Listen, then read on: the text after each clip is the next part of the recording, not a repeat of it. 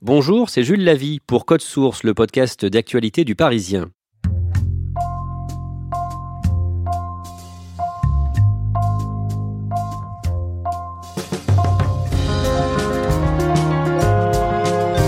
Une affaire exceptionnelle va être jugée à partir du mardi 4 février par le tribunal correctionnel de Paris.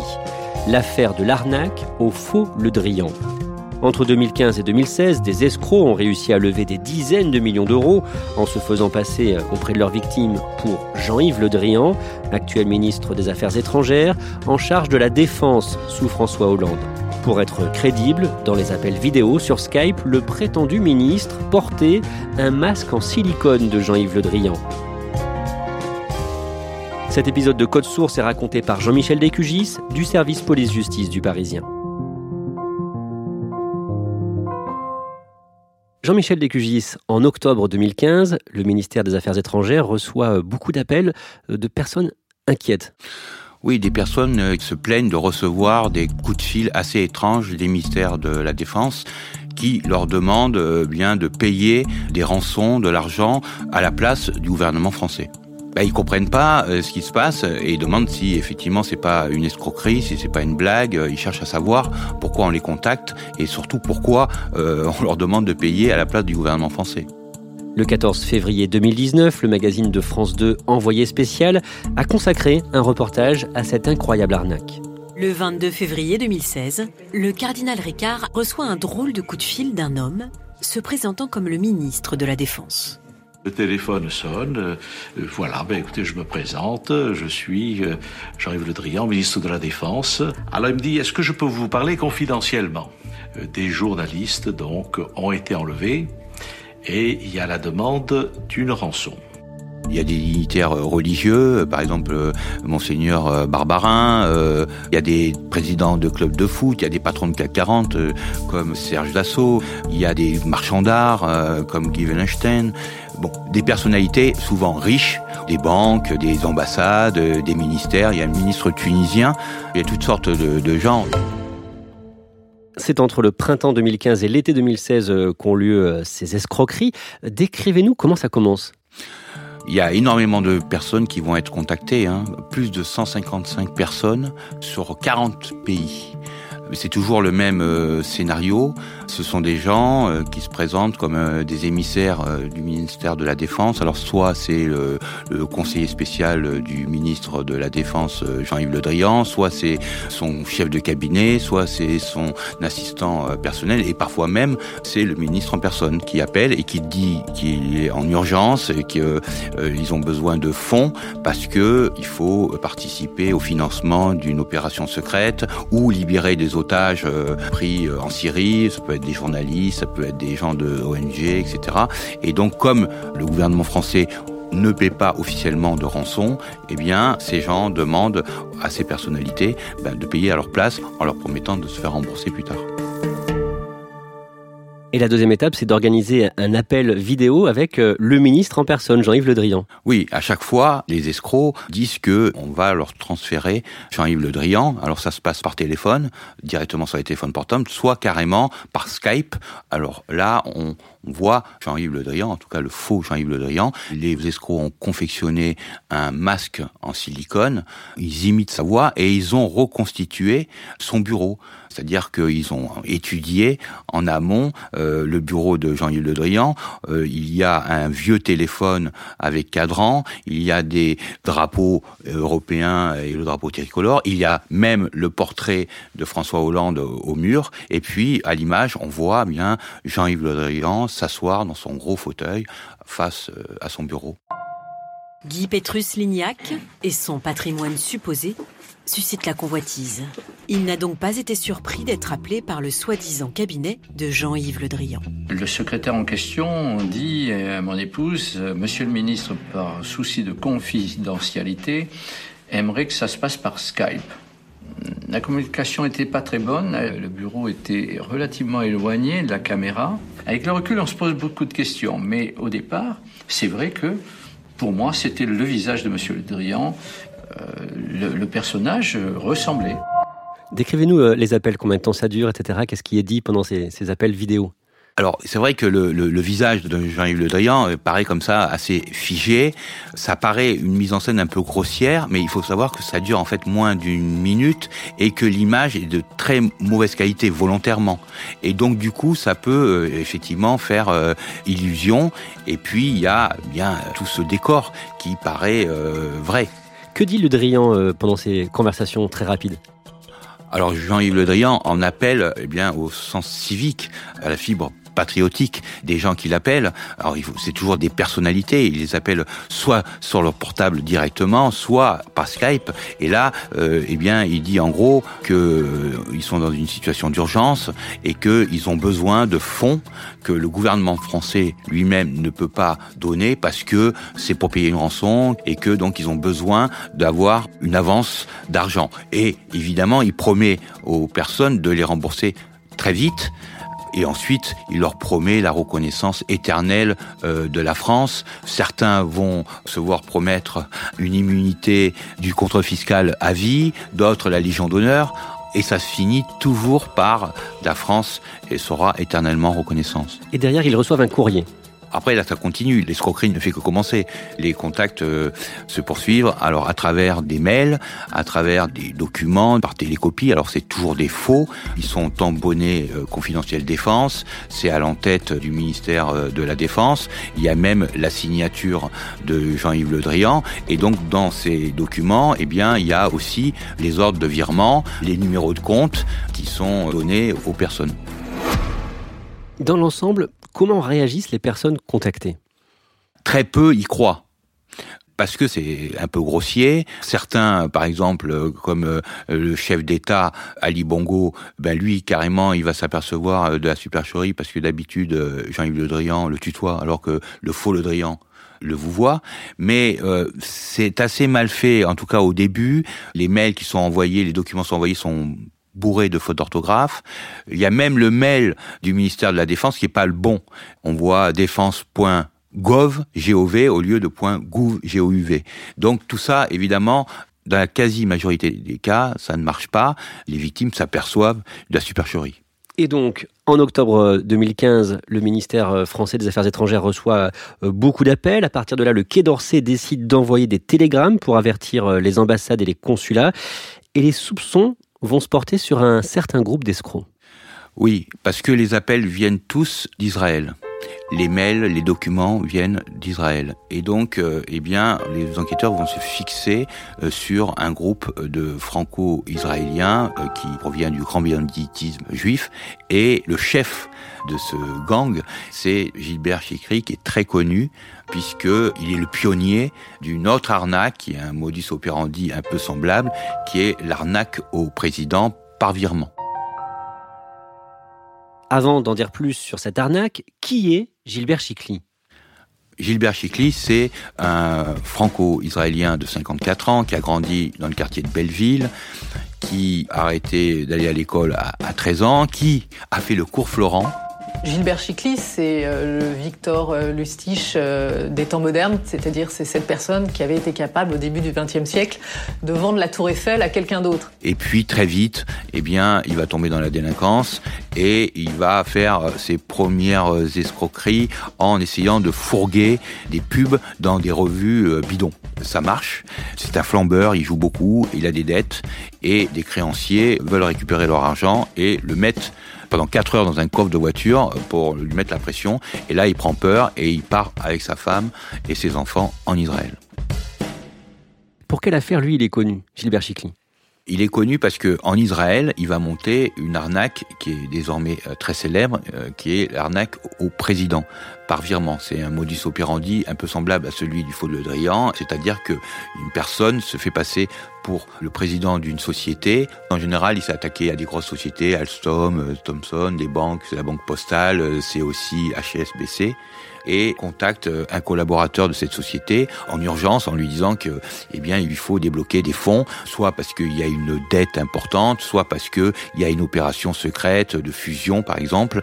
Et donc, ensuite, il y a même les documents qui arrivent avec euh, des comptes euh, à l'étranger sur lesquels il faut virer l'argent. C'est une arnaque qui lui rapporte beaucoup C'est une arnaque qui lui rapporte 8 millions d'euros à peu près, mais surtout qui aurait pu encore lui rapporter plus, puisque au dernier moment, il y a un virement de 52 millions 6 qui est bloqué in extremis, mais ça aurait pu être une arnaque de plus grande envergure encore.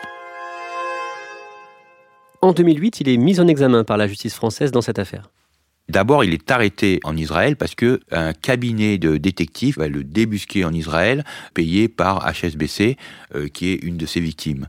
Et là, il est arrêté, et puis euh, il va rester un peu un moment en prison. Il va être extradé euh, vers la France, mis en examen, et incarcéré à la prison de la santé avant d'être libéré en janvier 2009 sous contrôle judiciaire. Et là, trois mois plus tard, il part en jet privé en Israël avec sa femme et ses six enfants il va mener euh, grand train là-bas, grande vie. Euh, il va avoir une maison dans une cité balnéaire avec piscine. Il va vivre dans l'opulence, dans le luxe. Il va même euh, essayer de se ranger les bicyclettes en investissant dans l'immobilier, dans les taxis. Et puis, il va recevoir les journalistes parce que évidemment, tout le monde s'intéresse à ce personnage hors du commun, à cet escroc extraordinaire. Et les journalistes français vont venir lui rendre visite dans sa maison et il va raconter qu'il a complètement décroché, qu'aujourd'hui euh, il est euh, un homme d'affaires euh, lambda et qu'il a investi et que c'est fini pour lui le banditisme. On reste avec ses enfants, sa femme. Qu'est-ce qu'on me reproche finalement d'avoir pris le téléphone et puis d'avoir téléphoné à certaines chefs d'entreprise? Bon, ben ça va, on le sait. Mais est-ce qu'on peut, est-ce qu'on peut imaginer une seconde prendre 10 ans de prison pour ça? Je trouve que ça fait un peu beaucoup quand même. Donc il vit à Ashdod, au sud de Tel Aviv. Que devient la procédure française? Eh bien, il y a demande d'extradition qui est faite, euh, mais à ce moment-là, entre les deux pays, il y a des tensions, et à l'époque, effectivement, Israël, eh bien, n'estrade pas ses ressortissants. En 2015, en son absence par contumace, la justice française, le tribunal correctionnel de Paris le condamne à 7 ans de prison et 1 million d'euros d'amende. Et la même année, un film de Pascal Elbé sort sur cette incroyable arnaque. Le film s'appelle Je compte sur vous. Chikli a signé euh, les droits du film alors qu'il était en prison à la santé en 2008. Ensuite, eh il a participé au scénario comme consultant. Il a été rémunéré, il était à ce moment-là en cavale. Alors le film, celui qui joue son rôle, hein, c'est Vincent Elbaz. Et puis il y a Julie Gaillet aussi dans ce film. Et ce film raconte sa vie extraordinaire de petit garçon dans les quartiers de Belleville à la fameuse escroquerie au président. On est donc toujours en 2015, au moment où se déroulent euh, les tentatives d'extorsion au faux euh, Le Drian. Jean-Michel Descugis, euh, on en parlait tout à l'heure, hein, beaucoup de, victimes potentielles ont eu des soupçons, se sont rendus compte qu'il s'agissait d'une arnaque, mais sur les quelques 155 personnes concernées, quelques-unes ont marché. Notamment une certaine Corinne Mentzelopoulos. Il y a quatre victimes fait, qui ont été euh, dont cette présidente de la société des Châteaux Margaux. Un jour, euh, un des collaborateurs de Jean-Yves Le Drian va d'abord appeler sa secrétaire et puis euh, va l'appeler directement, va lui passer le faux Jean-Yves Le Drian au téléphone et eh bien il va lui expliquer que il y a des journalistes pris en otage en Syrie et que le gouvernement français ne peut pas payer officiellement cette rançon et qu'il a besoin de fonds. Il va la mettre en confiance. Euh, comment il va la mettre en confiance? Eh bien, il, sait des choses sur sa vie privée et il va lui euh, dire par exemple que son père eh bien euh, était ami avec le premier ministre pakistanais ce qui est vrai, et donc bien elle pense qu'elle a vraiment affaire à Jean-Yves Le Drian. Ensuite, la société, Margot, va verser presque 6 millions d'euros sur les comptes euh, des voyous. Autre victime, très probablement beaucoup plus riche, l'Agacan. Qui est-il d'un mot? C'est le chef spirituel des Ismaéliens. C'est quelqu'un qui a 79 ans, qui est un prince et euh, qui va être appelé. Alors d'abord c'est sa collaboratrice qui est appelée euh, par euh, un certain Bernard Gauthier qui se dit être un collaborateur de Jean-Yves Le Drian et puis très vite Jean-Yves Le Drian va prendre le téléphone et va parler directement à Lagacan et va lui expliquer bien qu'ils sont sur une opération secrète et que la France ne peut pas verser officiellement cet argent et qu'il a besoin de Lagacan, que Lagacan il sait à quel point euh, c'est quelqu'un qui aime la France, qui vit en France, et l'Agacan bien va faire cinq virements. Simplement deux arriveront jusqu'au voyou, trois seront bloqués, mais ces deux euh, virement, eh bien il y a quand même 20 millions d'euros qui vont parvenir aux escrocs. Et ce n'est pas la plus grosse victime, hein, on va dire.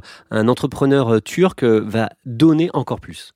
Oui, il s'appelle Inan euh, Kirak. C'est un ami de la France, là aussi, un des plus grosses fortunes turques. Et c'est le même euh, modus operandi. Euh, l'homme d'affaires ne va y voir que du feu. Il va donner 47 millions d'euros. alors il faut comprendre que au fur et à mesure, hein, les, escrocs se sont perfectionnés. Ce qui était un peu grossier au départ, s'est perfectionné. Et ces trois victimes vont l'être en mars 2016 et en décembre 2016. Et donc cet homme d'affaires vire 47 millions d'euros sur le compte des voyous. Il vire 47 millions euh, sur le compte des voyous en plusieurs virements. Euh, c'est des virements qui partent euh, eh bien sur des comptes slovaques, polonais, puis qui atterrissent sur des comptes en Chine, à Hong Kong. Enfin, c'est vraiment du grand art. En 2017, Gilbert Chicli est obligé de quitter Israël pour aller en voyage en Ukraine. Pourquoi? Officiellement, lui, il dit que c'est pour un pèlerinage. En fait, c'est pour euh, monter une nouvelle escroquerie. En tout cas, il va être arrêté le 16 août 2017. Euh, Les enquêteurs vont saisir des téléphones portables, euh, le sien et puis celui de son principal complice présumé, Anthony Lezarovitch. Et là, ils vont voir qu'il y a des prémices d'une nouvelle escroquerie avec un nouveau personnage, un nouveau masque en silicone qui a été fabriqué en Ukraine et qui est celui du prince Albert de Monaco. Alors dans les téléphones, ils vont retrouver eh bien une image d'un des malfaiteurs, d'Anthony Lezarovitch, qui a mis le masque d'Albert de Monaco. Ils vont retrouver euh, beaucoup de recherches euh, sur les masques en silicone, sur les personnages, parce qu'ils ont hésité visiblement. Ils ont pensé à Fillon, à Hollande. Euh, puis finalement, ils se sont arrêtés visiblement sur Albert de Monaco. Après son arrestation, euh, il est extradé vers la France, euh, placé en détention provisoire à la prison euh, de Fresnes. Il reconnaît les faits? Alors, il nie tout en bloc. D'abord, il a gardé le silence, hein, comme tous les, bons voyous. Et puis ensuite, il a chiqué. Dans le langage policier, chiqué, ça veut dire mentir. Et donc, il nie tout en bloc.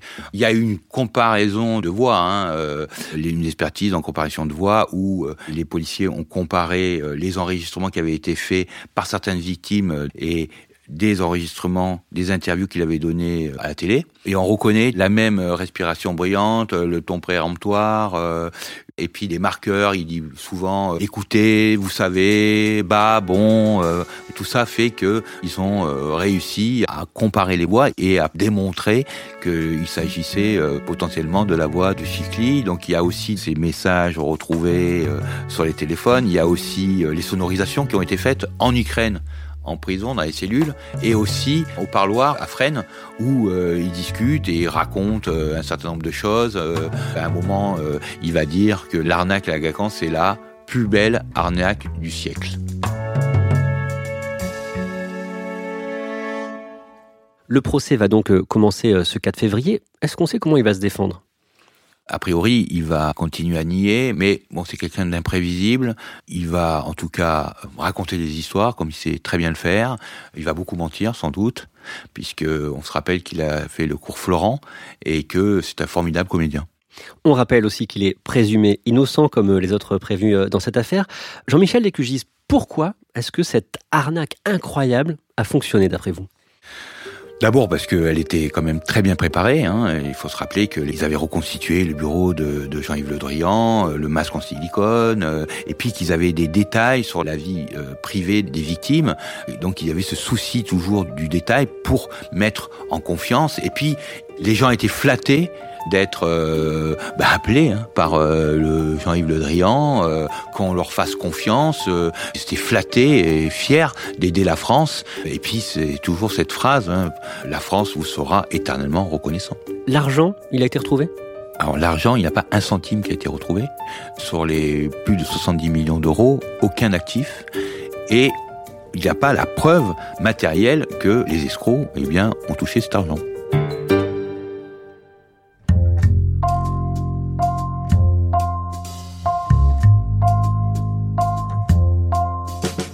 Merci à Jean-Michel Descugis, épisode conçu et préparé par Clara Garnier-Amouroux, production Stéphane Geneste, réalisation Benoît Laure. Code Source est le podcast d'actualité du Parisien, disponible chaque soir du lundi au vendredi à 18h. Si vous aimez Code Source, n'oubliez pas de vous abonner gratuitement bien sûr sur votre application de podcast comme Apple Podcast ou Podcast Addict. Vous pouvez aussi nous mettre des petites étoiles et puis n'hésitez pas à nous écrire directement code source at leparisien.fr.